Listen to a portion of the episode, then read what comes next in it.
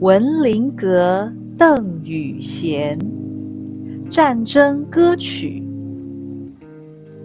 你知道小行星二五五九八九吗？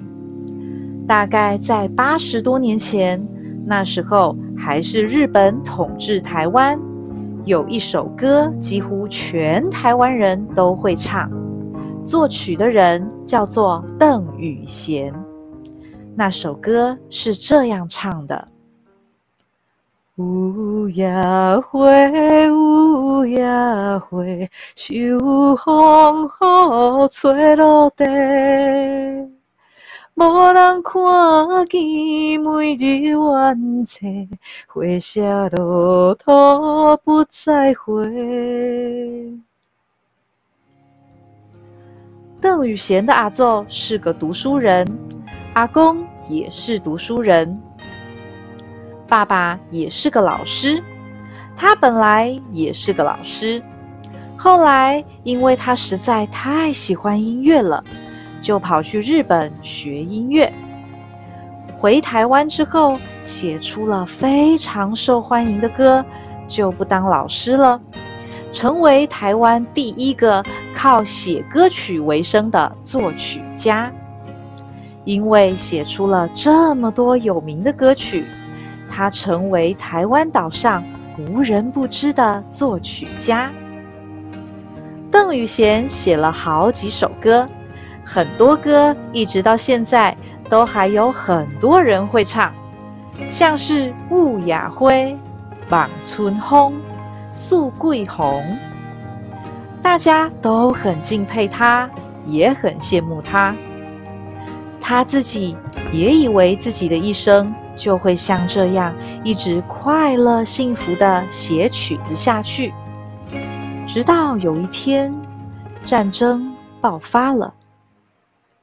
战争爆发了，国家跟国家之间打了起来。战争就像饥饿的怪兽，把战争的国家里所有的人和事情都吃掉。成为战争的工具。邓雨贤的歌曲也被战争吃掉了，成为战争的工具。那个时候，邓雨贤的国家，也就是日本政府，想要制作一些歌曲来让台湾人唱，让台湾人听了这些歌之后，比较会想要为了国家去打仗，最好。最快的方法就是把邓宇贤的歌曲拿来填上新的歌词，改换新的节奏，这样就可以让台湾人都会唱，都可以被这些歌曲影响了。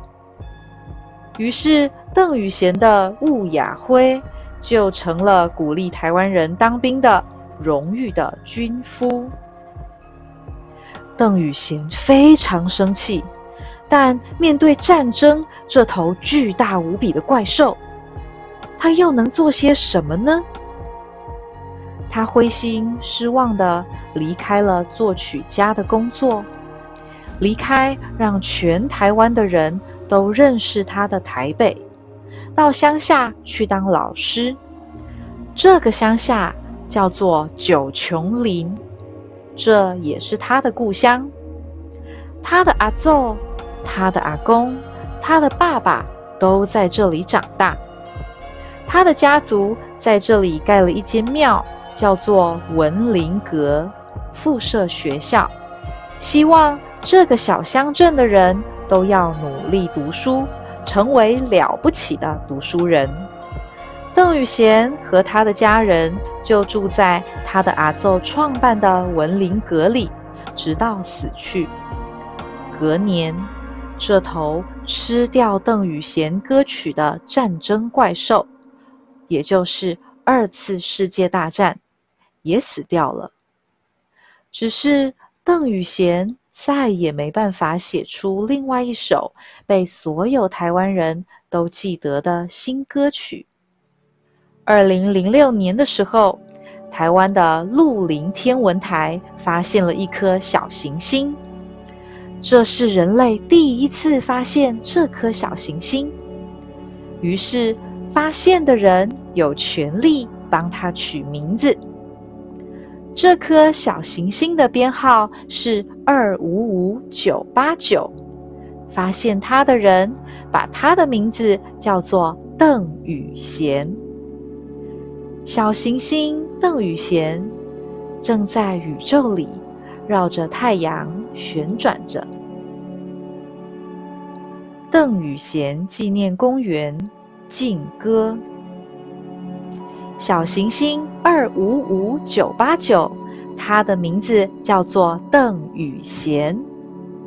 在日本统治台湾的时候，邓宇贤的歌曲被战争这头怪兽吃掉过，成为了另外一种完全不同的东西。吃掉邓宇贤歌曲的怪兽，在邓宇贤死掉的隔年也死了。